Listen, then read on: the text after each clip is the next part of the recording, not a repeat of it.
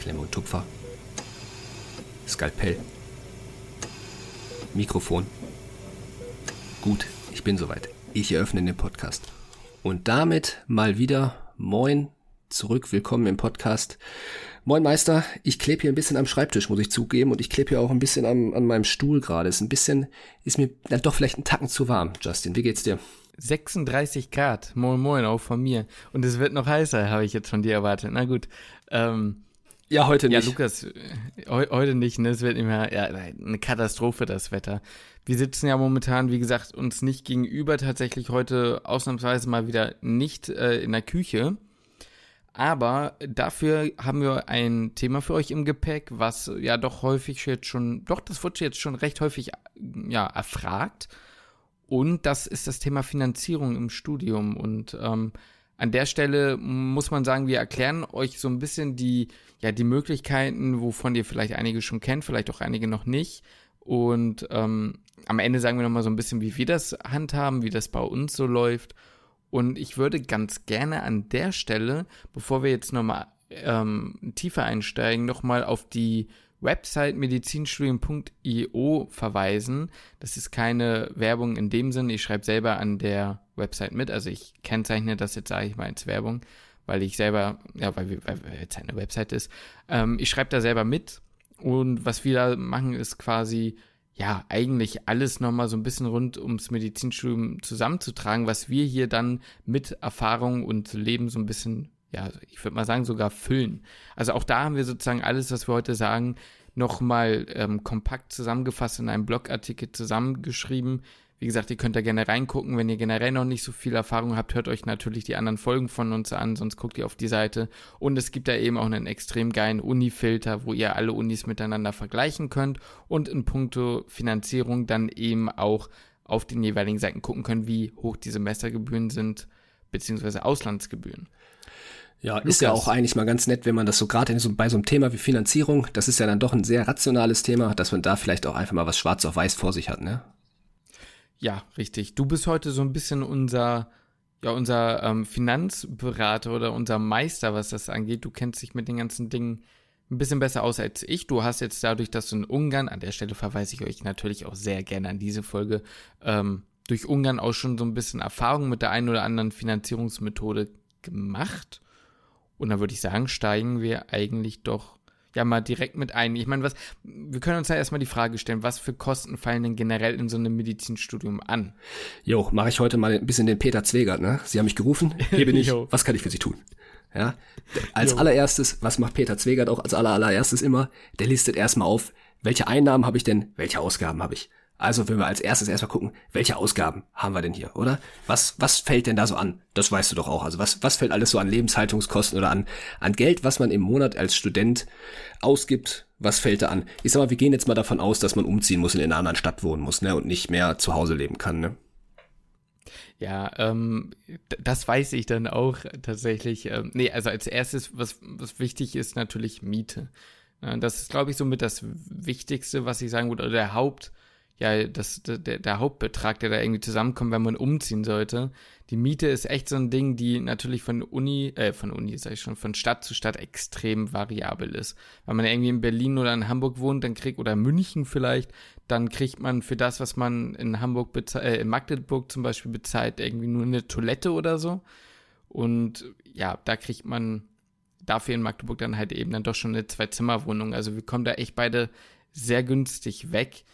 Aber das ist, würde ich sagen, so mit das Größte, was das angeht. Und dann kommen natürlich so Sachen wie Verpflegung mit dazu. Man muss natürlich was futtern. Gerade Lukas. Ich meine, ich, gut, Lukas ist immer relativ günstig mit dabei, einfach weil er ein Kilo Magerquark am Tag frisst. ja, stimmt. Und Haferflocken dazu, ne?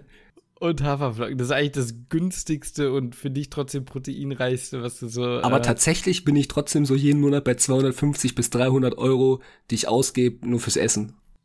Aber ich glaube, das ist ein normaler Preis. Also das ist jetzt nicht. Äh, ich glaube auch, dass das recht normal ist, ja, ja. Aber ich sag mal, da muss ja jeder so ein bisschen für sich selber gucken, okay, bin ich jetzt ein, ähm, ich weiß nicht, 50 oder 60 Kilo leichtes äh, Mädchen oder bin ich, ja, weiß ich nicht, dann doch eher ein ja, fast 90 Kilo äh, Kilo schwerer Sportler, der ein bisschen mehr futtert. 90 Kilo schwerer, Pe 90 Kilo schwerer Peter Zwegert. ja, oder 90 Kilo schwerer Peter Zwegert, kann natürlich auch sein. Dann ähm, kommt er mit einem Tanktop ran, ja. kommt er mit einem Tanktop an und klärt dir erstmal auf, was du alles nicht futtern sollst. Okay, erzähl weiter, sorry. Ähm, ja, das ist halt einfach ein Riesenunterschied. Von daher muss man selber das ein bisschen so für sich kalkulieren, in welcher Stadt studiere ich, äh, wie viel futter ich und wie viel gebe ich wahrscheinlich im Monat fürs Essen aus. Das kann man vorher, finde ich, immer ziemlich schwierig, schwer einschätzen, so, ne? Mein kleiner Bruder, der würde wahrscheinlich mit, mit 150 bis 200 Euro im Monat klarkommen, ähm, nur fürs Essen. Bei mir wird das halt ein bisschen knapp werden. Ähm, dann kommen aber noch dazu, das kann man vorher natürlich besser kalkulieren, sind sowas wie Semestergebühren. Äh, die kann man eigentlich ziemlich leicht immer auf der Uni-Seite nachgucken. Das ja, müsste einfach, ich glaube, Semestergebühren die jeweilige Uni eingeben und dann werdet ihr das schon, werdet ihr das schon Preis bekommen. Das ist bei uns jetzt auch ein bisschen weniger, als es beispielsweise in NRW ist. Ich weiß, in NRW zahlt man meistens so 300 Euro oder sowas an Semestergebühren. Da ist dann aber auch schon so ein NRW-Bahnticket und sowas mit drin. Das kommt natürlich dazu. Und dann eben noch die Bücher, die man sich halt fürs Studium noch kaufen muss, ne? Habe ich irgendwas vergessen? Wie, Nee, du hast ja jetzt nichts vergessen. Also ich, nur damit ihr mal so eine ungefähren, damit ihr mal so eine ungefähre Vorstellung habt, ne? Da sind wir wieder bei unserem äh, Dozenten, damit, damit ihr mal so eine ungefähre Vorstellung habt. Ich würde sagen, so Semestergebühren hm, sind immer in so einer Spanne zwischen 100 und 400 Euro, irgendwo so dazwischen. Und ähm, ja, man muss ja natürlich nochmal sagen, so wenn wir von staatlichen Universitäten reden. Wenn wir rüber gucken ins Ausland oder an Privatuniversitäten hier in Deutschland, dann sieht der Braten natürlich ganz anders aus und ist der Braten auch gerne mal ein paar tausend Euro schwerer. Also da kann es schon sein, dass dann da Gebühren von naja, ich, wie viel war es bei dir zum Beispiel in Saget in Ungarn? 7000 pro Semester? Ja, ja, damals 7200, mittlerweile sind sie bei 7400 pro Semester. Ja, genau. Und ich glaube, bei deutschen Unis, ähm, die jetzt privat sind, geht das in eine ähnliche Richtung. Teilweise ein bisschen günstiger, teilweise aber auch dann doch äh, sehr, sehr ähnlich. Und zum Punkt äh, Bücher, was ich da noch sagen wollte, ist eigentlich so eine, so eine Geschichte. Da gehen wir so ein bisschen in diese Richtung, wie wichtig sind Bücher heute noch? Ich persönlich bin Bücherfan, gerade was so Anatomie-Atlanten angeht, aber da sprechen wir auf jeden Fall in einer anderen Folge nochmal drüber. Aber irgendwas so in Richtung Unimaterial, ob es jetzt Bücher sind oder ob es jetzt irgendwie ein Online-Zugang für irgendwas ist, das kommt da auf jeden Fall auch auf einen zu. Ich, klar, man sollte oder kann natürlich auch vor allem ähm, auch gebrauchte Bücher kaufen oder ausleihen in der Bib und so, je nachdem, welche Bib oder welche Uni das ist, ist da auch viel Vorrat. Manchmal halt auch eher, ja, weniger. Manchmal auch ein bisschen weniger. Manchmal auch ein bisschen weniger, da muss man sich dann eher um 6 Uhr morgens einloggen und na gut. Auf jeden Fall, ähm, das ist so eine Geschichte, das kommt natürlich auch auf einen zu. Also, um, um, um mal diesen, ich sag mal, diesen Punkt klar zu machen, äh, ja, man muss sich klar werden, welche Ausgaben man hat. So, und ähm, das wird, wie, wie, wie du gesagt hast, teilweise weiß man das, teilweise weiß man das noch nicht. Man groovt sich da zumindest was bei uns oder bei mir so mehr oder weniger mit der Zeit dann ein. Und man, ich bin persönlich dann lieber eher sparsamer erstmal als ja, irgendwie. Ja, ist bei mir auch so. Ja? Ich, ich plane die Ausgaben auch an sich immer erstmal ein bisschen höher ein oder stufe die erstmal ein bisschen höher ein, als sie dann am Ende des Tages vielleicht sogar sind. Ähm, Mache ich auf jeden Fall eigentlich auch immer so, so dass ich dann wenigstens, also vielleicht dann doch am Ende vielleicht ein bisschen Puffer hab, was das Geld angeht, ne? Ähm, aber ja, so das, da kann man halt schwierig sagen, was man pauschal so im Monat halt ausgibt. Das ist halt auch von, wie du ja schon gesagt hast, von Stadt zu Stadt kann da eine extrem große Spanne kann es da geben. Ähm, dann noch die Semestergebühren und sowas dazu, das ist ja auch sehr unterschiedlich. Deswegen, das kann man jetzt pauschal so nicht sagen. Ähm, wenn man sich da jetzt im Vorhinein drüber Gedanken machen möchte, dann würde ich immer eigentlich dazu tendieren zu sagen, okay, schreibt euch die, schreibt euch das mal so auf. Ihr wisst ja ungefähr, in welcher Stadt ihr wohnt. Da kann man ja einfach mal auf, äh, wie heißt das, Immobilien Scout 24 oder was, äh, einfach mal gucken, was da so, ja. was da so eine, so eine Bleibe kostet. Ja. Und, äh, oder vielleicht ein WG-Zimmer oder was. Ja, ein WG-Zimmer ist ja auch eine Überlegung. Wohnt man alleine oder wohnt man nicht ja. alleine? Ne? Also WG-Zimmer ist schon ja. immer günstiger als ein, ja. ähm, ah, weiß ich nicht, als ein Hotel. Und mit ein bisschen Glück kommt man dann zu mieten, kaufen, wohnen oder wie das heißt. ja, wenn man, da, wenn man ganz viel Glück hat, dann kommt auch noch, ich weiß gar nicht mehr, wie heißt der denn nochmal? Oh, weiß ich auch nicht mehr. Ja, der Einsatz in vier Wänden war das aber. Was Ach, ich jetzt, du meinst Tine? Genau, ich meine jetzt Tine, genau, genau. Die richtet euch das vielleicht auch noch ein. Ähm, nee, nee. komm, wir, wir, müssen weitermachen, sonst quatschen wir zu viel. Ja, hast du recht. Ja, äh, genau, dann erstmal die Ausgaben eingehen und dann gucken, welche Einnahme, welche Möglichkeiten habe ich denn jetzt überhaupt, Geld zu bekommen im Monat, außer Mama und Papa. Er ist natürlich Anlaufstelle Nummer eins und äh, wäre auch natürlich am, am gemütlichsten, aber das kann man natürlich nicht bei jeder Familie, also das kann man halt einfach nicht, nicht immer erwarten, dass das die Eltern einfach bezahlen und stemmen können. Ne? Ist nun mal halt auch zum Teil einfach echt, man stell mal vor, du musst eine, eine Wohnung in München bezahlen, hast du ja schon gesagt, oder in Hamburg. Das sind halt einfach echt krasse Preise und äh, das kann halt einfach nicht, kann einfach nicht jedes Elternteil halt bezahlen. Ne? Ja, eben, das ist nicht möglich. Deswegen haben wir uns jetzt so ein paar ja, paar andere Ideen überlegt, beziehungsweise man muss ja sagen, wir haben das Rad ja auch wieder mal nicht neu erfunden das sind Möglichkeiten, die stehen halt eigentlich auch überall und es sind ja auch jetzt gar nicht unbedingt medizinspezifisch, teilweise schon, teilweise nicht. Das haben wir so ein bisschen unterteilt und ähm, ja, die fangen wir jetzt einfach mal an, so ein bisschen durchzugehen und da verweise ich direkt wieder an dich, denn da kennst du dich wieder ein bisschen besser aus und zwar ähm, das Thema, fangen wir an mit Stipendien, mit Thema, das Thema Stipendium. Okay, da, fangen wir, ja, fangen wir ja. mit Stipendien an. Das Problem mit den Stipendien ist, es gibt da gefühlt 1000 Stück und jetzt euch allen vorzustellen oder halt vorzustellen, welche es alle so gibt, würde das Ganze jetzt sehr, sehr, sehr in die Länge ziehen und das wäre auch wahrscheinlich extremst langweilig. Ähm, man sollte sich einfach nur, oder das, was ich jetzt ein bisschen so mit der Folge bezwecken möchte, ist, dass ich euch einfach dafür sensibilisiere, dass es, dass es die Möglichkeit gibt und dass es zentrale Anlaufstellen gibt, die ähm, Stipendien eben vermitteln, beziehungsweise bei denen man einfach suchen kann, welche, wo erfülle ich am besten jetzt die Kriterien oder ähm, ja, welches Stipendium passt zu mir selbst. Da gibt's zwei Seiten, die werden wir uns auf, euch auf jeden Fall natürlich auch noch wieder verlinken. Das ist dann einmal ähm, mystipendium.de oder stipendiumlotse.de.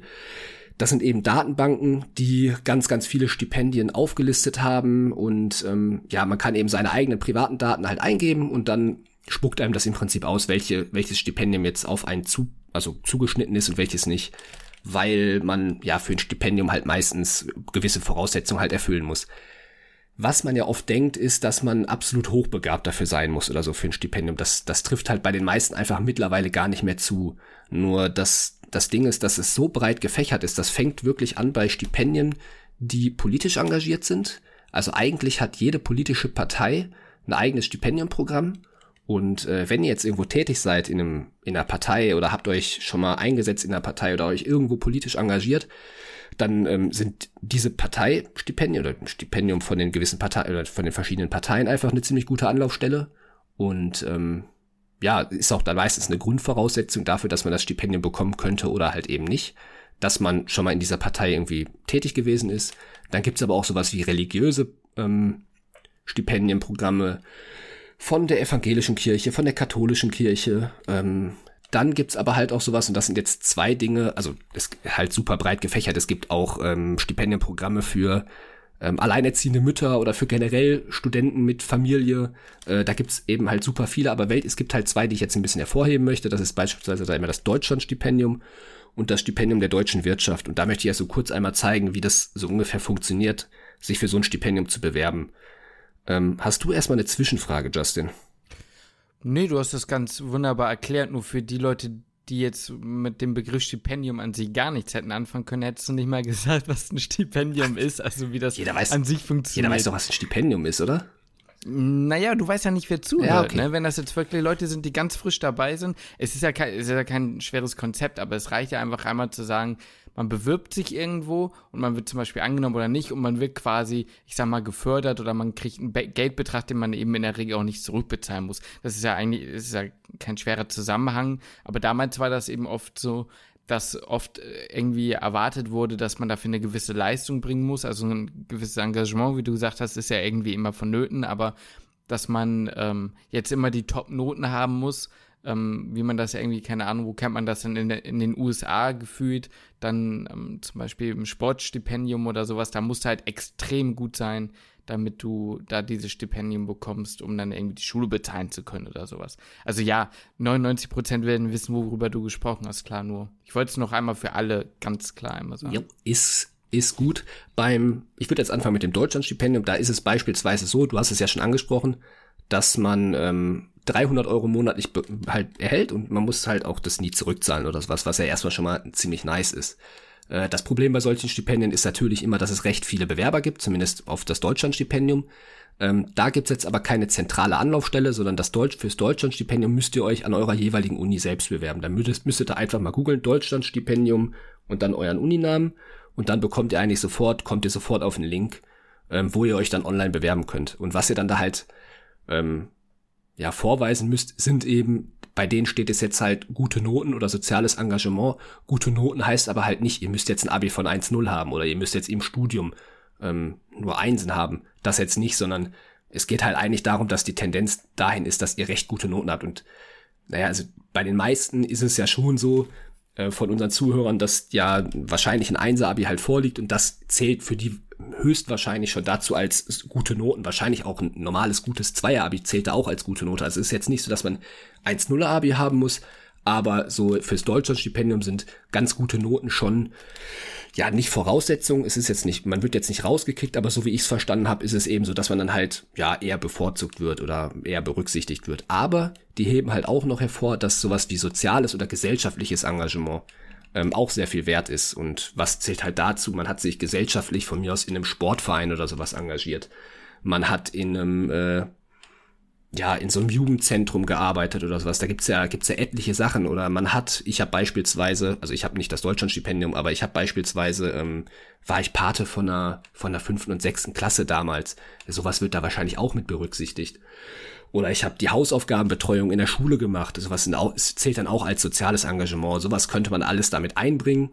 Und ähm, ja, dann muss man noch ein kleines Motivationsschreiben machen. Und da würde ich euch den Tipp geben, weil das muss man eigentlich bei jedem Stipendium so ein Motivationsschreiben. Lest euch wirklich durch, wofür dieses Stipendium steht, wer gefördert werden soll und ähm, was so die Philosophie. Eigentlich hat jedes Stipendiumprogramm so eine bestimmte Philosophie und äh, die solltet ihr euch wirklich durchlesen und nicht einfach blind irgendwie eine, eine Bewerbung schreiben, die ihr an jedes Stipendium rausschickt, sondern geht wirklich auf das Stipendium ein. Einfach damit eure Chancen höher sind und ja, die Person eben sehen oder das, das Auswahlgremium eben sieht, dass ihr euch mit dem Stipendium beschäftigt habt. Und da ist das Deutschlandstipendium oder eben auch das Stipendium der deutschen Wirtschaft. Da bekommt man eben auch 300 Euro monatlich und eventuell noch ein bisschen was vom BAföG-Satz obendrauf. Ähm, was BAföG ist, sprechen wir gleich noch drüber. Ähm, aber da geht's eben in eine ähnliche Richtung. Beim Stipendium der deutschen Wirtschaft könnte man jetzt denken, man muss jetzt wirtschaftlich, also jetzt irgendwie vielleicht ein Wirtschaftsstudium machen oder sowas, aber das ist es nicht bei denen ist eben halt auch die Voraussetzung, dass man halt vielleicht politisch, gesellschaftlich oder wirtschaftlich engagiert ist. Also ihr merkt schon, bei den verschiedenen Stipendienprogrammen geht's oft in diese Richtung, dass man sich irgendwo mal engagiert hat, ob das jetzt sozial, ob das gesellschaftlich oder politisch ist und man vielleicht in der Schule auch ein bisschen aufgepasst hat. Aber es geht jetzt eben nicht darum, dass man jetzt extremst gut in der Schule gewesen ist. Das ist jetzt kein, ja, kein, keine Grundvoraussetzung mehr. Aber ich würde euch nochmal darauf verweisen, guckt am besten irgendwie auf mystipendium.de oder so und guckt, ob ihr ein Stipendium für euch halt findet, wenn das für euch interessant ist, weil an sich sehr, sehr, sehr angenehm, wenn man so ein Stipendium bezahlt bekommt, weil wenn man einmal im Stipendium drin ist, dann wird einem das auch erstmal nicht mehr rausgestrichen. Beispielsweise beim Deutschlandstipendium, das läuft auf jeden Fall für zwölf Monate und wird höchstwahrscheinlich dann auch noch weiter verlängert für weitere zwölf Monate. Und das wird natürlich schon mal schmecken. So 300 Euro monatlich, die man nicht zurückbezahlen muss, das ist natürlich sehr, ja, eine sehr schöne Situation. Oder wie siehst du das, Justin? Immer, immer. Ähm, an der Stelle aber nochmal kurz gesagt, wir kriegen jetzt irgendwie, also es ist keine Werbung für mein Stipendium, ähm, also für die Seite, die du jetzt genannt hast, es klang gerade so richtig okay. nice so Ja, Werbe. nee, nee, das war überhaupt also nicht so. Ich habe habe die einfach nur gefunden, so als beim Recherchieren ja, nee, und dachte, ja, ja, die ist halt, das ist halt eigentlich ganz nice so. Wir kriegen dafür kein Ihr könnt Geld, auch auf ne? stipendienlotse.de gehen. Geht genauso. Könnt überall hingehen, wo ihr wollt. Oder ihr googelt einfach ähm, irgendwelche Stipendien und macht's über Google. Ja, wie gesagt, äh, was ich noch kurz sagen wollte dazu ist, du hast es, finde ich, sehr gut erklärt. Ähm, ich glaube, man muss nur aufpassen, dass wir, dass wir nicht nur, also dass, dass es nicht so rüberkommt, als wäre das sehr einfach, so ein Stipendium zu bekommen. Das ist gar nicht so einfach. Also ähm, einfach ist es auf keinen Fall, aber ich habe das jetzt schon ein paar Mal gehört, dass es tatsächlich so ist, dass auf, auf manche Stipendien zumindest, jetzt beim Deutschlandstipendium ist es jetzt nicht so oder bei dem Stipendium der deutschen Wirtschaft, aber dass es eben manche Stipendien gibt, wo sich sehr, sehr, sehr wenige drauf bewerben. Ich habe beispielsweise ja. eine, eine Bekannte, also Freundin wäre jetzt übertrieben gesagt, ist eine, eine Bekannte, die kenne ich über ein paar Ecken, die hat sich auf ein Stipendium beworben, wo sie eigentlich von den Kriterien her auch gar nicht so reingepasst hat, aber da sich nur zwei beworben hat, haben, hat sie es bekommen. So. Mhm. Ist natürlich nicht leicht, in, in Stipendium reinzubekommen, das will ich jetzt damit auch nicht sagen, aber ähm, ich sag mal, wenn man es nicht probiert, es, es kostet ja nichts, sich dafür einfach mal zu bewerben, ne? Oder es einfach mal auszuprobieren. Nee. Nee, gar nicht. Im, im Gegenteil, ich finde das eine sehr gute Möglichkeit und auch eine, die wir, ja, ich glaube, jetzt ganz gut erklärt haben. Mein Gedanke war nur, man sollte darauf nicht festbauen. Das ist kein typisches von, ich bewerbe ich bewerb mich da und dann kriege ich das, sondern man muss halt immer, wie gesagt, immer nochmal oder man sollte zumindest noch einen Plan B im Hinterkopf haben. Auf jeden so. Fall, ja, auf jeden Fall. Lass uns weitergehen. Und zwar ähm, würde ich sagen, gehen wir jetzt nächstes Mal in eine Geschichte, ähm, die so ein bisschen mehr Medizinstudium bezogen ist. Und zwar ähm, gehen wir doch einfach mal so in Richtung Nebenjobs an der Universität oder generell, was kann ich denn, wenn ich dann das Studium oder den Studienplatz bekommen habe, was könnte ich denn machen, um mein, ja, um mein Studium nebenbei zu finanzieren? Und da kann man so ein bisschen unterteilen, je nachdem, wo man ähm, gerade ist im Studium, beziehungsweise was man für einen Studiengang macht. Also ob man jetzt Regelstudiengang oder Modellstudiengang ist. An der Stelle, wer nicht weiß, was der Unterschied ist, Vor- und Nachteile haben wir ausführlich diskutiert in unserer Folge zum Modell- beziehungsweise Regelstudiengang. Könnt ihr gerne reinhören. Ähm, die Sache, die, die, die da wichtig ist, man kann sozusagen in der Vorklinik, müsst ihr euch das vorstellen, da gibt's verschiedene Fächer, wie zum Beispiel Histologie oder Anatomie und man fängt halt an, man, jeder ist ja irgendwann mal ein Ersti und dann gibt's halt eben auch ähm, Tutoren, die sich um diese Erstis kümmern müssen. Und diese Tutoren, die ähm, werden halt logischerweise in der Regel bezahlt. An manchen Unis mehr, an manchen Unis weniger. Und ähm, da kommt natürlich eine gewisse Art an Pflichten mit, dass man man muss die Leute natürlich einweisen, man hilft ihnen teilweise. Bei uns ist zum Beispiel so, dass die Tutoren gleichzeitig auch ähm, die ersten Anatomietestate mit begleiten und so ein bisschen nochmal so ein, so ein, ja, so ein Tutorium für die Anatomie geben, damit man irgendwo, ich sag mal, so einen Ast hat, an dem, dem man mal greifen kann, wenn man nicht mehr weiß, ja, wo man gerade ist sozusagen. Und das gibt es eben für verschiedene Fächer in der Vorklinik. Dazu gehört dann auch die Histologie, wo man dann mit dem Mikroskopiersaal steht und dann den Leuten eben kursunterstützend eben hilft. Es gibt das Ganze ähm, für die Chemiepraktika, für die Biochemiepraktika und so weiter und so fort. Also man kann sich dann sozusagen bewerben. Meistens ist die Voraussetzung, dass man den Kurs selbst belegt hat. Also leider ist es dann für jemanden, der im ersten Semester ist, gar nicht unbedingt möglich, direkt dann auch dieses Fach zu machen. Ähm, beziehungsweise nebenbei, während man es selber erst lernt, noch den Tutor dazu zu machen. Aber spätestens, wenn man dann die Klausur oder so in dem Fach bestanden hat, kann man sich dann für die Stelle eigentlich bewerben, so.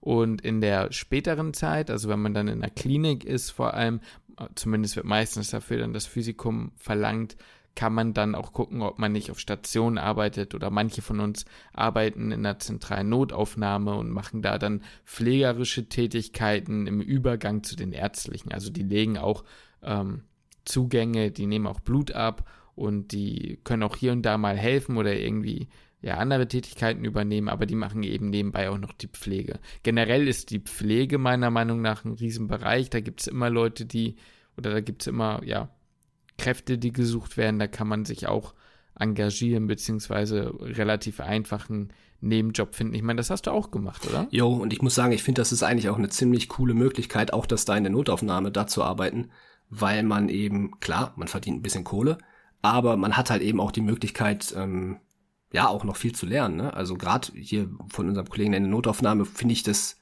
also was er uns so erzählt hat, ich finde das klingt schon echt ziemlich, ziemlich cool, was er da so alles mitnehmen kann. Und ähm, genau, also als Aushilfspfleger habe ich eine Zeit lang auch gearbeitet. Was da eben halt auch, und das, das ist eine Sache, über die man ja auch immer nachdenken muss, ist so ein Nebenjob, wie schafft man das zeitlich im Studium, ne? Ja. Ähm, und da finde ich jetzt als Aushilfspfleger, da habe ich jetzt zumindest, das habe ich nicht während des Studiums gemacht, muss man dazu sagen, das, das habe ich davor gemacht, aber da war ich, da habe ich jetzt, also der Stundenlohn, der hat schon, der war schon nicht schlecht, ne? Das muss man, muss man einfach mal so sagen. Und ähm, dementsprechend musste ich sozusagen in Anführungszeichen nur vier bis fünf Schichten im Monat machen, um den Betrag von 450 Euro halt voll zu machen, was dann zwar punktuell, die Tage sind dann natürlich komplett belegt, aber ähm, so gesehen hat man jetzt nicht so die, wenn man jetzt quasi nur den Mindestlohn bekommt oder nur in Anführungszeichen den Mindestlohn bekommt, dann häufen sich dann natürlich viel, viel, viel mehr Stunden an. Und ähm, ja, das ist vielleicht halt auch so, ein so ein Punkt, den man auf jeden Fall berücksichtigen muss, wie viel Zeit habe ich überhaupt für einen Nebenjob. Und im, bei mir war es, also ich fand die, den Job als Aushilfspfleger extrem gut. Einmal, weil man halt ein bisschen was noch lernen konnte. Zum anderen, weil man nicht super viel Zeit investieren musste und weil man ähm, auch sehr flexibel war. Zumindest mein Krankenhaus war da sehr flexibel, dass die mich eigentlich immer angefragt haben, einen Monat vorher, wie kannst du nächsten Monat, wie bist du da zeitlich eingespannt? Und immer wenn ich gesagt habe, ey, ich kann nächsten Monat nicht oder ich kann die nächsten zwei Monate nicht, war das völlig okay. Ich war quasi immer so auf Abruf, weißt du, und dann konnte ich ja immer von Monat zu Monat entscheiden, an welchen Tagen ich überhaupt arbeiten kann oder ob ich überhaupt arbeiten kommen kann. Und ähm, das ja. finde ich ist halt eigentlich eine ziemlich interessante Sache, weil wenn man dann sagt, okay, jetzt in der Klausurenphase Ähm, ich habe vorher mir halt Geld angespart und ich komme durch die Klausurenphase auch durch, ohne arbeiten gehen zu müssen. Ähm, ich schaffe es jetzt ein oder zwei Monate nicht zu arbeiten, dann kann man das halt auch einfach mal dann ausfallen lassen. Zumindest war das bei mir so. Und das ist auch eine Sache, die ich vielleicht auch als Tipp mitgeben würde, wenn ihr euch einen Nebenjob sucht. Ähm, sucht euch vielleicht einen, wo ihr auch punktuell in der Klausurenphase mal einen Schritt zurücktreten könnt und einfach sagen könnt, okay, ich möchte jetzt, möchte jetzt eben nicht arbeiten oder ich schaff's einfach nicht zeitlich zu arbeiten und der Arbeitgeber da dann auch einfach Verständnis hat. Das ist ja bei meinem Nebenjob, der ist jetzt zwar nicht im Krankenhaus, der ist jetzt im Fitnessstudio, aber da habe ich einfach genau diese Situation ja auch. Und ähm, da kann ich wirklich nur aus Erfahrung sprechen, dass das eine sehr, sehr, sehr angenehme Situation ist. Eine weitere Sache, die man als Tipp auf jeden Fall auch geben kann oder sollte, denke ich, ist, dass die gerade klinischen Nebenjobs, also wenn es darum geht, irgendwo vielleicht eine Blutabnahme-Hiwi zu machen oder eben in der Notaufnahme zu arbeiten, dass das Dinge sind, die nicht immer unbedingt ausgestellt werden. Also diese, diese Schreibenausstellung ist meistens eher mau. Also the way to go ist quasi, dass man meistens dann selber zur Station hingeht, anruft. Ich sage das jetzt einfach, ich habe selbst noch nicht gemacht, aber ähm, ich habe es jetzt von mehreren Leuten gehört, dass der größte oder die größte Wahrscheinlichkeit, dass man irgendwo einen Job dann wirklich im Krankenhaus kriegt, dann gegeben ist, wenn man selber hingeht und sich wirklich selber drum kümmert. Also auch da kann ich nur den Tipp geben, ähm, da ist man so ein bisschen seines Eigenglückes Schmied. Oh, das war Deutsch. Und ähm, zu dem Punkt noch, den wir, können wir eigentlich auch noch direkt sagen, es gibt ja auch viele Leute von euch, ähm, möglicherweise, die vorher schon eine Ausbildung gemacht haben. Und teilweise ist es auch möglich, da dann nochmal irgendwie in gewissen Zeiten in Teilzeit zu gehen. Und man kennt vielleicht seinen Arbeitgeber schon. Manche von uns sind auch schon Rettungssannis gewesen vorher und machen hier und da am Wochenende nochmal eine Schicht oder so. Und ähm, ja, da kann man dann auch wieder nochmal zurückgehen. Also ich würde sagen, das war es so zu dem Thema Nebenjobs als Hiwis. Ja. Sonst als Medizin. Es gibt welche, das wollte ich noch sagen, ähm, eine Freundin meiner Freundin zum Beispiel, die arbeitet, glaube ich, dann auch einfach in irgendeiner Hausarztpraxis und macht da noch ein paar Dinge. Egal ob jetzt bürokratisch oder so. Oder Schlaflabor ist ja auch immer irgendwie in vielen Städten sehr angesagt. Da arbeitet man dann nämlich eben in der Nacht. Das ist so eine Sache, das ist sehr anstrengend, aber dadurch gibt es irgendwie teilweise auch Aufschub. Und da kann man dann sagen, gut, ich arbeite meine drei, vier Nächte im Monat in der Vorklinik ist das immer relativ hart. In der Klinik wäre das, muss ich sagen, glaube ich, jetzt im letzten Semester schon möglich gewesen. Ja. Da muss man aber auch gucken, da muss man aber auch gucken, was ist man selbst für ein Mensch. So, wir machen weiter, denn die Zeit rennt. Ich, ich würde gar nicht Kellnern gehen. Ja. Nee. Wäre jetzt nicht mein Favorite. Aber gut. Wir haben ja beide so ein bisschen ja. unsere Vorerfahrung in der ja, Gastro. Aber ey, du, gemacht, es ne? gibt, es gibt Leute, die sagen, ey, Gastro finde ich geil, so macht echt Spaß zu arbeiten und sowas und die, die wollen das wirklich, ne, aber so ein Mensch bin ich definitiv nicht. Ich auch eher weniger. Ja, ja dann gehen ähm, wir jetzt mal ähm, zu dem, zu dem nächsten Thema, wo du dann wahrscheinlich eher dann der Experte bist. Oder dich zumindest ein bisschen besser na. mit auskennst, ist BAföG. Ja, du, ähm, an der Stelle verweise ich ganz gerne an meine Mutter, die haben wir als Gast dabei. Du darfst mal das Thema BAföG erklären, Spaß. Also, da, ähm, da blickt ja aber keiner ich, wirklich durch, oder? Da, da, blickt ja niemand wirklich durch. Also außer meine Mutter, die, die hat das Spiel durchgespielt. Nein, also auch Next die, Level, ey. Next Level, die Endboss-Mutter Justin.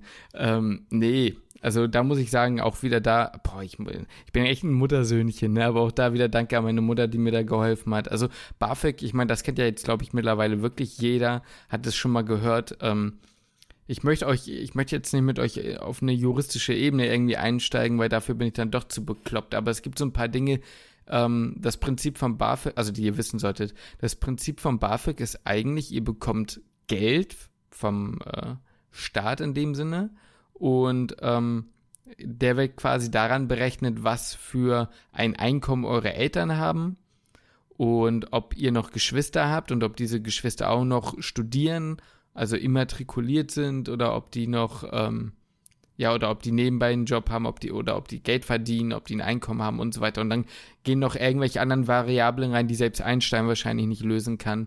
Also wie da dieser Endbetrag dann zustande kommt, wie man äh, den man dann da bekommt, das habe ich bis, weiß nicht, verstehe ich einfach nicht. Aber ähm, prinzipiell ist der, der Gedanke dann so, man kriegt Geld, ich mache das jetzt mal mit 400 Euro, weil das ist einfacher zu, ja, beizubringen. Angenommen, man kriegt dann irgendwie 400 Euro im Monat, dann muss man später quasi ähm, einen Teil davon zurückbezahlen. Und ähm, ich meine, dass es so ist, wenn man diese Summe die man quasi am Ende zurückbezahlen muss, auf einmal zurückzahlen kann. dann äh, beschränkt sich der Satz quasi auf 50 Prozent. Das heißt, ich bekomme zum Beispiel 400 Euro und wenn ich über ein Jahr meinetwegen, um, um das jetzt mal einfach zu halten, und dann fallen halt in dem Fall dann 12 mal 200 Euro an, wenn ich sie auf einmal zurückbezahle, also 2400 Euro, die ich dann, wenn ich sie auf einmal zurückbezahle, dann ja bezahlen muss. Also, aber man muss es nicht auf einmal zurückzahlen. Man kann es auch über längeren Zeitraum nicht, genau. zurückzahlen. Ich weiß jetzt nicht über wie viel, aber über gefühlt 20 Jahre, ne? Also ja, man hat sehr viel Man Zeit. hat schon sehr viel Zeit und äh, das Interessante oder das Schöne daran ist halt, dass es zinsfrei ist, ne? Genau. Und du also unterm Strich gesagt kann man eigentlich sagen, man kriegt sozusagen Geld geschenkt. So, man muss einen Teil zurückbezahlen. Ähm, wenn man den aber, wie gesagt, auf einmal zurückbezahlt, dann beschränkt sich der, wird der Teil ein bisschen kleiner und man kriegt unterm Strich so ein bisschen Geld geschenkt. Man muss so ein paar ähm, Rahmenbedingungen ähm, ja quasi kennen. Und zwar darf man äh, die Altersgrenze von 30 Jahren nicht überschreiten. Das heißt, Lukas, für dich wird es langsam eng. Ja, wird langsam knapp. Ähm, und ähm, dann kommen dann noch so ein paar Dinge dazu. Ich glaube, man muss sogar das äh, Studium in der Regel oder am besten in der Regelstudienzeit abschließen oder wenn nicht, dann muss man das irgendwie begründen. Also man, man wird da schon, ich, ich, ich würde jetzt nicht behaupten, verfolgt. Das wäre vielleicht ein bisschen krank, äh, das so auszudrücken, aber man gibt schon regelmäßig seine Nachweise darüber, dass man, dass man noch studiert und dass man äh, ja eben auf das Geld auch angewiesen ist. Und ähm, das ist es eigentlich so vom Ding her. Es gibt da im Internet tatsächlich solche BAföG-Rechner, da könnt ihr euch mal schlau machen. Aber wie genau und die ganzen Antragsformulare, da, da müsst ihr euch leider selber drum kümmern. Wir wollten euch nur das nochmal kurz sagen. Also da gibt es auch viele Seiten, auch die medizinstudium.io Seite, die es nochmal ein bisschen besser erklärt. Aber generell ist das Internet da echt euer Freund, weil das sind Dinge, die kann ich äh, von meinen, also da, da bin ich erstens zu blöd, euch das besser zu erklären. Und zweitens ähm, muss man sich da wirklich genau auf seine eigene Situation bezogen durchfuchsen. Lass uns weitermachen, sonst reden wir noch bis übermorgen. Jo. Mm. Lukas, ja, doch, dann kommen wir doch mal dazu. Das ist so eine, du hast eben von mir, als wir die ja, als wir überlegt haben, was wir euch tellen wollen, wir haben überlegt, tell them what you tell them, tell them, tell them again. Und dann haben wir gesagt, okay, was willst du den Leuten denn zum Studienkredit tellen? Weil da bist du ja so ein bisschen der Experte auch wieder. Aber auch das Fass wollten wir eigentlich gar nicht allzu groß aufmachen, richtig? Ja, und zwar aus mehreren Gründen würde ich das nicht allzu groß aufmachen, weil ich der Meinung bin, dass man das auf jeden Fall sich echt gut überlegen sollte, ob man jetzt einen Kredit aufnimmt oder nicht. Ähm, es hat natürlich manche Vorteile, einen Kredit zu haben. Ähm, und wenn man jetzt im Inland studiert und man wirklich gar keine andere Möglichkeit sieht, als einen Kredit aufzunehmen, weil man, der BAföG-Antrag wurde abgelehnt, die Eltern wollen einen auf keinen Fall unterstützen, ähm, man, weiß ich nicht, man kommt nur mit seinem Nebenjob nicht über die Runden und wohnt in München, dann ähm, klar kann es natürlich sein, dass sowas auch in Frage kommt. Allerdings fallen da anders als beim BAföG eben viele Zinsen an und man kann ich sag mal, am Ende des Studiums mit einem mit einem Haufen Schulden in das in das Leben oder ins Berufsleben halt starten, ähm, ist natürlich wahrscheinlich immer noch weniger, als es jetzt bei Studenten in den USA ist, wenn man das jetzt vergleicht. Allerdings kann ich da euch auch aus aus eigener Erfahrung sagen, macht es jetzt auch nicht immer so Spaß, wenn man irgendwie äh, dann doch schon recht viele Tausende Euro Schulden im Nacken sitzen hat. Ähm, von daher gibt's da aber so ein zwei Wege, also ein anderer Grund, warum ich jetzt auch nicht so extrem drauf einsteigen möchte, ist, dass ähm, ich auch der Meinung bin, dass wenn man wirklich davon überzeugt ist, sich einen Kredit aufnehmen zu wollen, dass man dann auch ein bisschen Eigeninitiative ergreifen muss und ja, das einfach nicht einfach blind auf meine Worte da quasi so zu vertrauen und jetzt einfach irgendeinen Kredit da bei einer Bank zu unterschreiben, äh, weil da eben eine Menge mit dranhängt. Da sollte man sich selber auch schon sehr viele Gedanken drum machen. Nichtsdestotrotz möchte ich euch natürlich sagen, wo ich dann meinen Kredit aufgenommen habe, weil für mich ging's ähm, einfach nicht anders, weil ich ja im Ausland angefangen habe zu studieren und du hast ja schon gesagt, die 7200 Euro äh, Studiengebühren, die haben schon reingehauen und ähm, ja, die konnte ich jetzt nicht einfach mal, die hatte ich jetzt nicht gerade einfach mal so rumliegen und da war ich dann eben bei der Sparkasse Herford und das ist eben ein Studienkredit, der auch fürs Ausland gilt. Es gibt leider relativ wenige Studienkredite, die gelten, sobald man im ähm, ja, also die, die meisten gelten halt einfach nicht für Studenten, die im Ausland eingeschrieben sind. Man bekommt, da findet man halt oft Informationen über Kredite wo, wo halt beisteht, auch fürs, dass sie auch fürs Ausland sind. Allerdings ist es meistens eher für ein Auslandssemester oder ein Auslandsjahr gedacht. Das heißt, du bist dann ja primär immer noch in der deutschen Hochschule eingeschrieben und gehst dann für ein Jahr ins Ausland. Das ist ja aber, wenn du jetzt beispielsweise in Ungarn anfängst zu studieren, nicht der Fall. Du bist ja nicht an der deutschen Hochschule eingeschrieben, sondern in meinem Fall war ich ja eingeschrieben dann in, an der Hochschule Szeged. Und äh, da musste ich eben eine Bank finden, die ähm, ja, die eben einen Kredit vergibt für jemanden, der auch im Ausland eingeschrieben ist. Da habe ich wirklich damals Ewigkeiten gesucht und nichts gefunden. Ähm, eben außer die Sparkasse Herford ist jetzt auch wieder keine Werbung. So, also wir haben da jetzt ja auch nichts, nicht irgendwie mit denen gesprochen oder sowas, aber ich kann einfach nur von meiner Seite aus sagen, dass ich da sehr zufrieden mit war, auch mit der Beratung sehr zufrieden war und ähm, einfach extrem freundliche Mitarbeiter da auch waren, die mich gut beraten haben und die mir auch gesagt haben, dass sie öfter mal halt ähm, Studenten haben, die ins Ausland gehen wollen und sich dort einfach einen Kredit, da dort einen Kredit aufnehmen wollen. Ja, Allerdings muss man da immer berücksichtigen, also man kann das machen. Der Kredit ist auf 30.000 allerdings gedeckelt, also man kann sich nicht mehr leihen als 30.000 Euro. Von daher war da für mich jetzt auch nur die Vorklinik begrenzt, weswegen ich danach halt gesagt habe, okay, nach, danach möchte ich eigentlich gerne wieder mir nicht den nächsten Kredit aufnehmen. Man könnte dann auch sich den nächsten Kredit irgendwo aufnehmen bei einer anderen Bank, aber das ähm, ist ja vielleicht auch nicht immer unbedingt Sinn und Zweck der Sache. Man möchte sich, man möchte sich da jetzt auch nicht verstricken in ähm, zwei, drei, vier, fünf Kredite weil eben das Problem ist, dass man sich ja das Geld ja auch einfach immer noch verzinsen muss und ähm, ja, jetzt ein Zinssatz von vier Prozent beispielsweise klingt erstmal wenig, aber ich möchte das einfach nur mal so kurz verdeutlichen, wie viel das dann im Endeffekt ist. Man leiht sich dann zwar 30.000 Euro, aber ähm, Jahr für Jahr verzinst sich ja das Geld und auch nachdem man das ganze Geld ausgeschüttet haben, sind diese vier Prozent ähm, ihr müsst euch vorstellen, ich habe jetzt diese 30.000 beispielsweise nicht komplett ausgezahlt bekommen, sondern weil ich ja nur ein Jahr da war, habe ich eben 14.000 Euro gebraucht. Und ich zahle jetzt Jahr für Jahr, obwohl das nur 14.000 Euro sind, zahle ich Jahr für Jahr 400 Euro quasi Zinsen, ähm, was ja schon mal echt eine Menge Geld ist, finde ich. Und wenn man das jetzt Ganze hochrechnet, dann auf die 30.000, ja, dann sind es schon mal im Jahr wieder fast 1.000 Euro, die man nur an Zinsen bezahlt. Und Deswegen würde ich da halt jedem erstmal sagen, wenn es keine andere Möglichkeit gibt, okay, muss man sich damit befassen, aber wenn es einen anderen Weg gibt, dann wählt einen anderen Weg. Ähm, es gibt noch, ein, noch einen Kredit, den ich vielleicht auch noch kurz erwähnen kann fürs Inland, wenn ihr im Inland studiert und sagt, okay, ich finde keinen anderen Weg, das ist die KfW. Das kann man eigentlich über jede Hausbank, also ob, die, ob das jetzt die Sparkasse ist. Ihr könnt das aber auch über die KfW, ähm, könnt ihr einfach googeln, KfW Kredit ähm, oder Studentenkredit dann kommt ihr eigentlich sofort auf die Internetseite von denen, werde ich auch mit verlinken. Ähm, und da könnt ihr euch dann auch, wenn ihr im Inland studiert, Geld von denen leihen, auch wieder mit einem Zinssatz von vier Prozent. Aber wie gesagt, sollte meiner Meinung nach der allerletzte Ausweg sein, weil am Ende des Studiums steht ja dann doch mit einer Menge, Menge Schulden da, die zwar irgendwo bezahlbar sind, klar, ähm, irgendwo ist es auch die eigene Bildung und das war auch die, ähm, der Grund, weswegen ich das auch gemacht habe.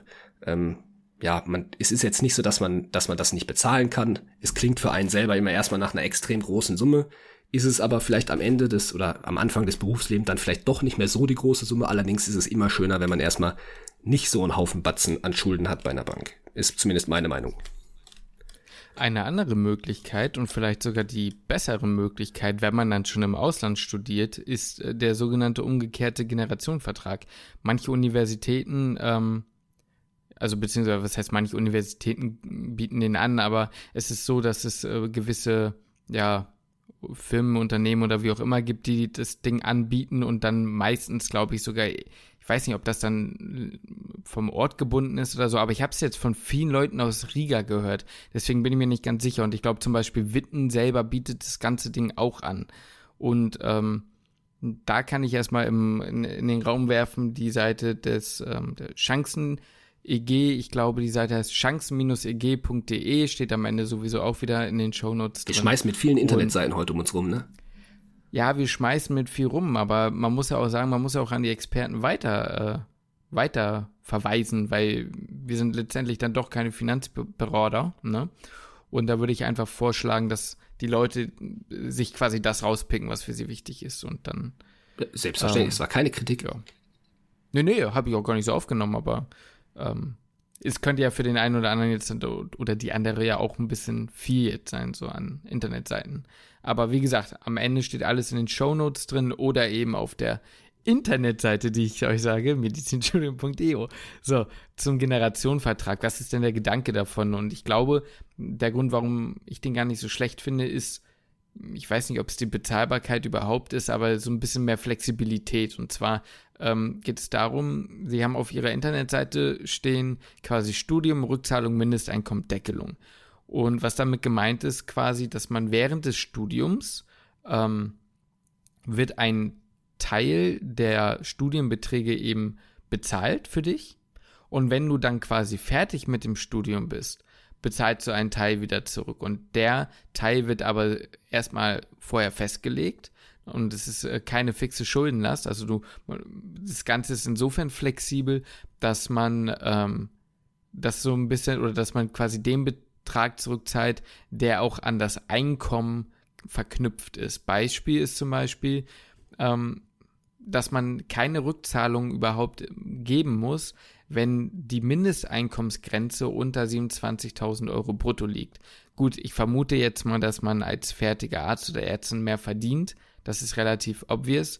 Trotzdem ist damit gemeint, dass man eben erst anfängt zurückzubezahlen, wenn man auch diese Grenze sicher überschritten hat, um eben zu gewährleisten, dass man sich die Rückzahlung sozusagen auch leisten kann. Und in die andere Richtung ist dieser Betrag dann eben auch gedeckelt. Das ist dann eben diese Deckelung und zwar geht es darum, dass man ähm, versucht eben ein hohes Einkommen bedeutet dann quasi in dem Sinne nicht direkt exponentiell höhere ähm, Rückzahlungsbeiträge, sondern irgendwo ist der Cap an dem, was man sozusagen, oder der Betrag, an dem man, den man dann zurückzahlen muss, der ist irgendwo gecapped. So, und ähm, ich kenne jemanden, der das macht. Und ich glaube, wie gesagt, es sind nicht die kompletten Studiengebühren, die äh, übernommen werden. Das soll jetzt auch nicht rüberklingen, als wäre man dann komplett in dem Sinne sorgenfrei oder der vom, von der Last dann irgendwie befreit. Aber ähm, es ist zumindest eine Sache, wo ich sage, das ergibt schon irgendwo Sinn, das so zu machen. Also man zahlt da quasi am Anfang in diesen Fonds ein und äh, äh, man bekommt am Anfang sozusagen Geld von diesem Fonds und am Ende zahlt man wieder zurück ein, je nachdem, ja, wie viel Geld man verdient und wie man sich dann leisten kann. Das wird dann alles irgendwie vorher nochmal abgeklärt und so. Aber das ist so vom Ding her das Prinzip. Und ich glaube, Wittenherdecke macht das nämlich auch. Ja, meiner Meinung nach, also soweit ich weiß, macht Wittenherdecke das, ja. Genau. Und auch da könnt ihr euch dann, wie gesagt, nochmal ähm, einfach selbst informieren, wann das für einen in Frage kommt. Und ähm, wie gesagt, ich glaube, in Riga war das auch so eine Sache, wo das ein paar Leute gemacht haben. Ja, kann gut sein. Ich meine, auf der Seite, die du vorhin schon genannt hast, diese chancen-eg.de, ähm, mhm. Da sind die ganzen Unis auch, auch abge, also sind, kann man da nachschauen, mit welchen Unis die so zusammenarbeiten. Genau. Wir haben auch ähm, generell ja überlegt, dass wir sozusagen zu den Universitäten, gerade die privaten Unis in Deutschland, dass wir da dann ähm, auch nochmal quasi eine jeweilige Folge machen mit jemandem, der quasi Experte ist und durch das Auswahlverfahren dort gekommen ist. Das ist zumindest jetzt erstmal so der Plan, den wir uns gestellt haben. Und auch da können wir ja dann im Falle des Interviews, sage ich mal, äh, ja fragen, wie man das über, wie man sich das Ding überhaupt finanziert hat, ob das auf den Nacken von den Eltern geht oder ja, ob man das irgendwie anders finanziert. Ähm, ja, Lukas, hast du noch was zum Generation? Da habe ich nichts mehr zu. Wir haben noch einen letzten Punkt, oder? Ja, ein, zwei letzte Punkte ja, haben wir noch, ja. Dann äh, leit du doch mal über. Also, wir haben, ja, sagen wir mal einen richtigen letzten Punkt, der auch wieder kein richtiger ist. Aber gut, es geht eigentlich darum, dass wir euch so ein bisschen sagen wollen, ähm, dass man sich vielleicht auch im Zuge oder im Rahmen der Legalität überlegen kann, welche eigenen Fähigkeiten man sozusagen hat. Also man kann ja heutzutage, wir, wir leben äh, in einer Zeit, ne? jetzt gebe ich so eine kleine Predigt, Nein, wir leben ja wirklich in, einem, in einer Zeit, wo man im Internet super easy Geld verdienen kann mit allen möglichen ähm, Zeugs.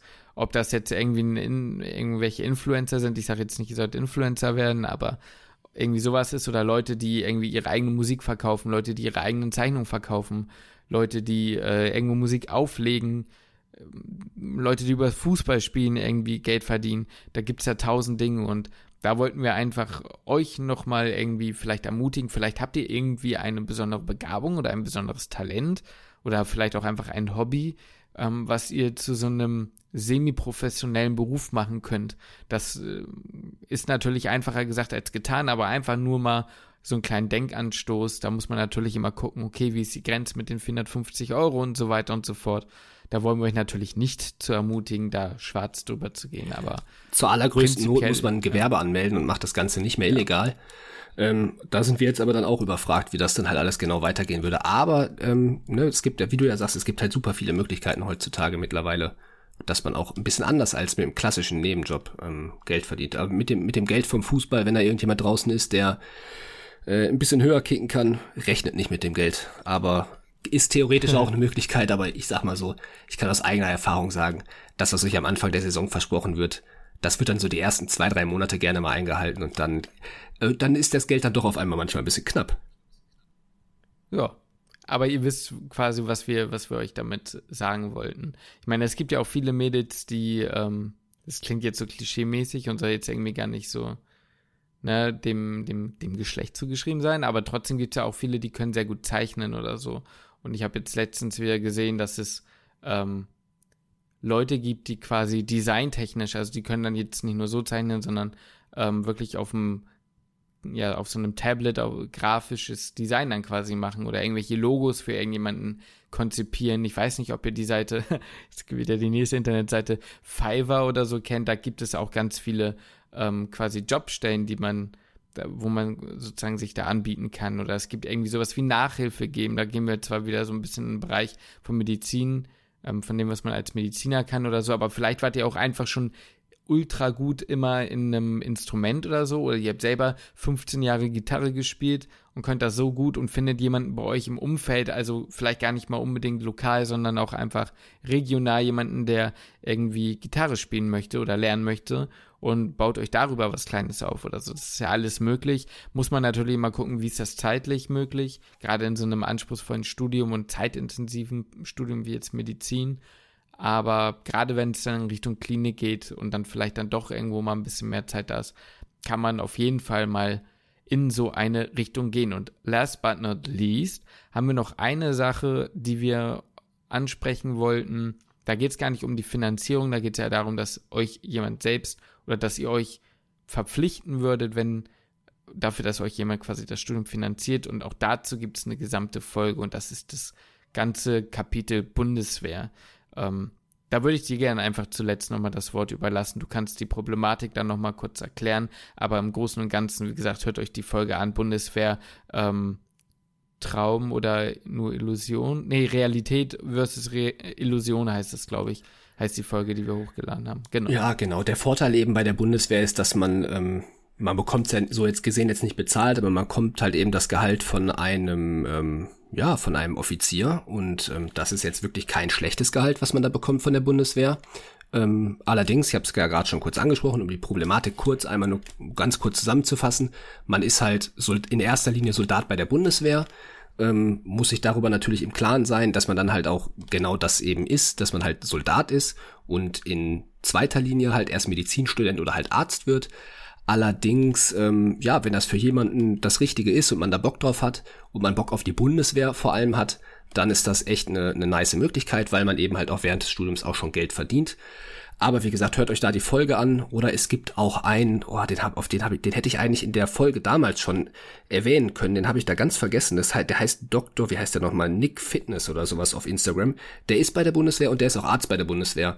Ähm, sonst guckt da bei dem mal auf Instagram vorbei der, da kriegt man auch viele Informationen zur Bundeswehr und ähm, ja, wenn man da Bock drauf hat, wenn man Bock auf die Bundeswehr hat, dann ist das eine, eine gute Sache. Allerdings muss einem klar sein, man geht eben halt zur Bundeswehr und ist in erster Linie dort Soldat. Ganz kurz zusammengefasst. Aber wie gesagt, hört euch da die Folge am besten nochmal von uns an. Da gehen wir dann ein bisschen, ein bisschen sehr viel detaillierter drauf ein. Genau. Also wie gesagt, nochmal zusammenfassend, wir haben euch jetzt äh, viele, viele Internetseiten ja, ans Herz gelegt. Ähm, wie gesagt, alles in den Show Notes. Und ansonsten sagen wir euch nochmal einmal kurz und knapp. Ihr solltet gucken, was für Ausgaben habt ihr, in welche Stadt zieht ihr, guckt nach, was es für Mietpreise so gibt und ähm, guckt euch auch die, also die, die Uni an.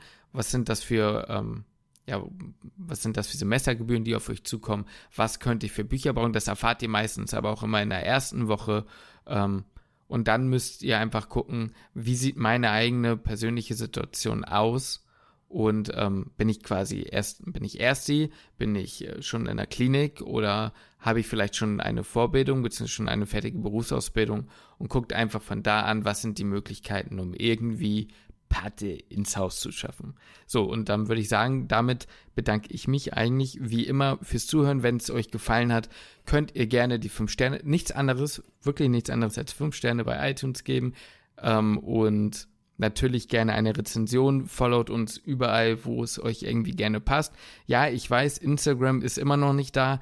Wir arbeiten dran. Ist ein bisschen schwierig dadurch, dass wir jetzt durch die Semesterferien so ein bisschen getrennt sind voneinander und wir wollen halt eben ja uns ein bisschen was überlegen, aber wir sind ja das Ganze ist in der Mache und würdet ihr das äh, Schlusswort überlassen? Ja, nichtsdestotrotz könnt ihr euch gerne auch bei uns melden über die ähm, äh, E-Mail-Adresse küchenmedizin.gmx.de, Küche mit UE.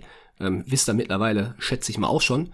Und äh, schreibt uns sonst einfach, wenn ihr noch Fragen habt, eine Mail oder wenn ihr noch irgendwelche Wünsche habt oder sowas oder irgendwelches Feedback. Ansonsten danke ich euch wie jedes Mal fürs Zuhören. Und wenn du nichts mehr hast, Justin, oder das hast du ja nicht mehr, verabschiede ich mich auch und wir hören uns dann am Freitag wieder. Ich schließe den Podcast.